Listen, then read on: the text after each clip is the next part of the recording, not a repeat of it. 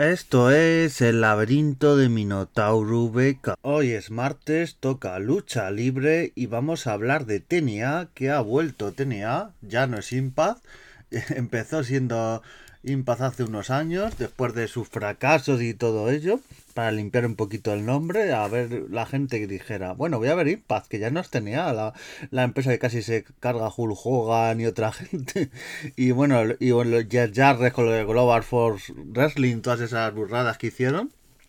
Bueno, la época de Alberto del Río tampoco es digna de, recordar. O sea que. Y, y, y ahora se llama de nuevo TNA. Después de unos años que Impact iba bastante bien. Con Josh Alexander, con Alex Sealy. eh, buenos reinados femeninos con Mickey Jane, Diana Purrazo. O sea, iba la empresa bastante bien. Y ahora han decidido que es el momento de que TNA se llame TNA, vuelva a sus orígenes. No vuelve todas sus orígenes, porque por ejemplo.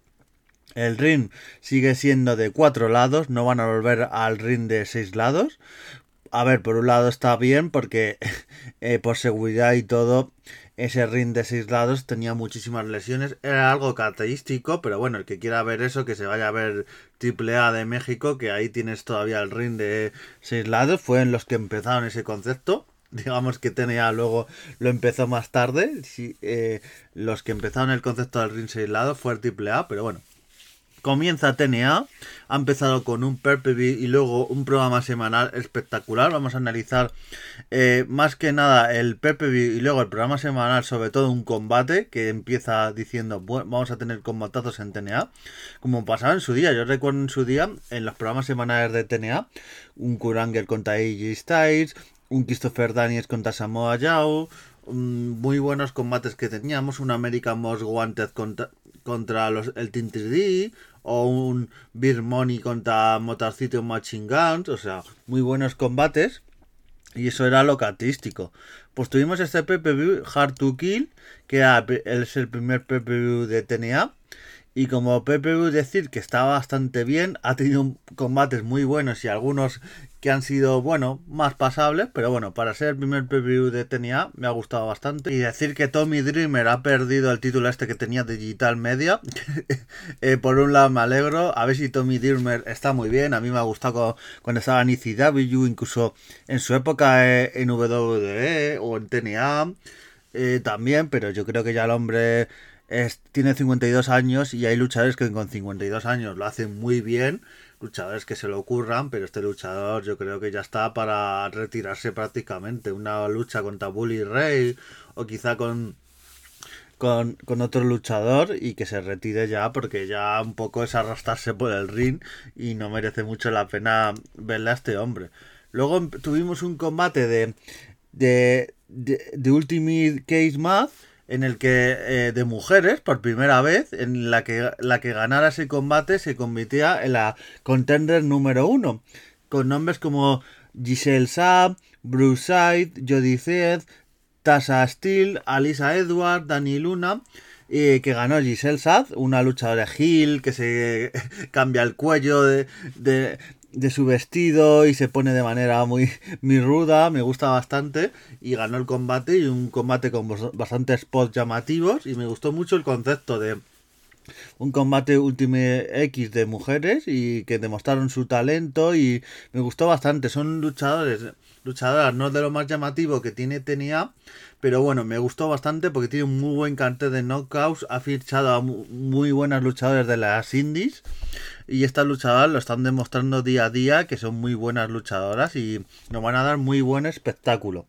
Luego tuvimos un combate muy raro porque PCO Rhino se enfrentaron a Dirty Dango y Alfa Bravo y otros luchadores, pero eh, es que es era un combate entre PCO y Dirty Dango, intervinieron, se convirtió en un combate de tríos, o sea, todo muy, muy raro, que acabó también en descalificación, o sea, eh, muy raro todo este combate.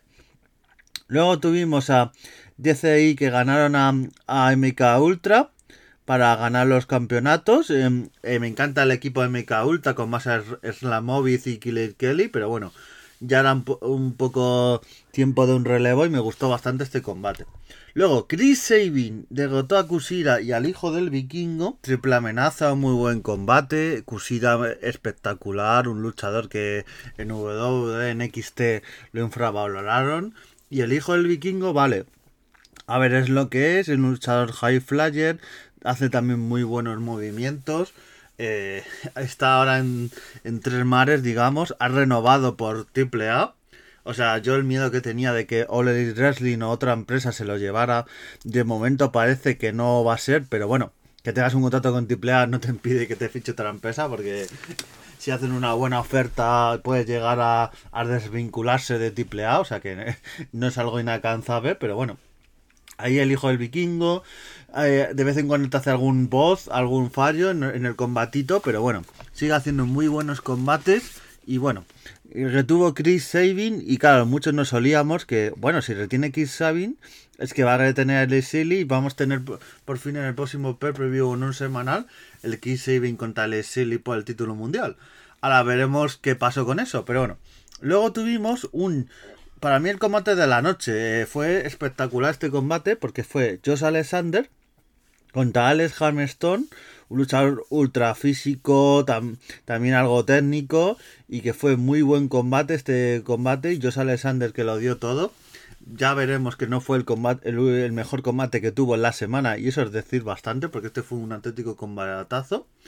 Y, es, así debutaba Hammer Stone en TNA, así que muy buen combate. Luego tuvimos a Astin y Chris Bay que eh, retuvieron los campeonatos por pareja ante Rascal, ante James Ray y Zar Gibson.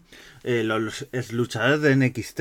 Recordemos este tag team de, NXT junto a la hija de The y junto al otro luchador, o sea, formaban un buen tag y Mike Bailey y la Aero Kid, la Aero Kid que sustituyó a 3-7, que 3-7 no pudo participar en el evento por cuestiones de visado y demás. Así que le veremos más adelante a 3-7 que ha sido fichado por TNA, pero de momento no pudo debutar. Tuvimos a Jordan Grace que ganó a Trinity. Hay rumores de que Trinity este será uno de sus últimos combates en TNA. Probablemente lo, lo veamos debutar, la veamos debutar en la Royal Rumble. O quizá en eh, pasado WrestleMania, la veamos ahí debutar a, los luchadores de TNA, que debute como Emma en WWE, bueno, más que debutar sería volver. Y luego tuvimos a Moose que derrotó en el Main Event a Alex Silly. Eh, yo pensaba que Alex Silly iba a retener. Me quedé con una sorpresa y diciendo, pero esto, ¿cómo se ha dado esto de la manga? Es algo sorpresivo.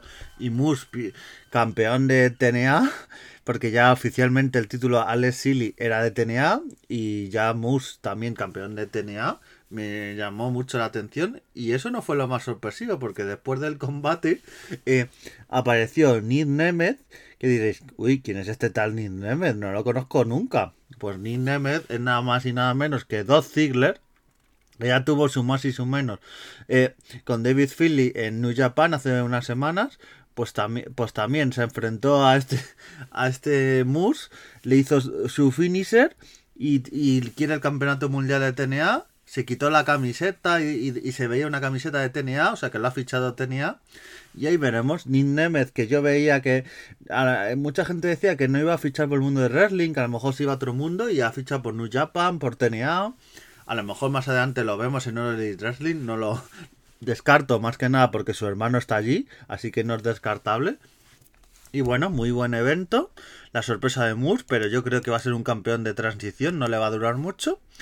Y diréis, bueno, pues un buen evento y eso no es lo mejor de la semana en, en TNA, en este debut.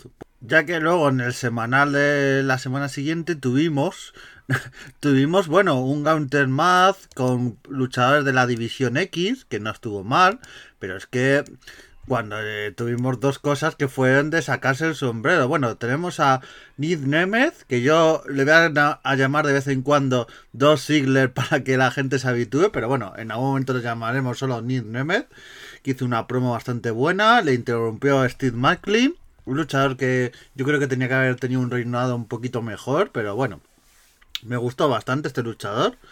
Y luego tuvimos, haciendo una promo a Alex y Chris Sabin en un, en un backstage de TNA, tranquilamente, y cuando de repente aparece Okada y dice, Okada, próxima semana, eh, return en TNA. Y claro, te quedas con la boca abierta diciendo, madre mía, eh, Okada que eh, acaba de anunciar que se va de New Japan, pero claro, esta aparición de TNA estaba ya como medio pactada, no, no va a fichar por TNA de momento, aunque no descartemos nada, como TNA lo logre fichar, vamos, yo, me quito el sombrero, pero va a aparecer en TNA. Eh, y claro, tener a Okada en un especial de TNA, o sea, en un semanal, te quitas el sombrero y dices, bueno, que puede haber mejor para acabar el show. Pues un Josh Alexander contra Will Ospreay, venga, vamos.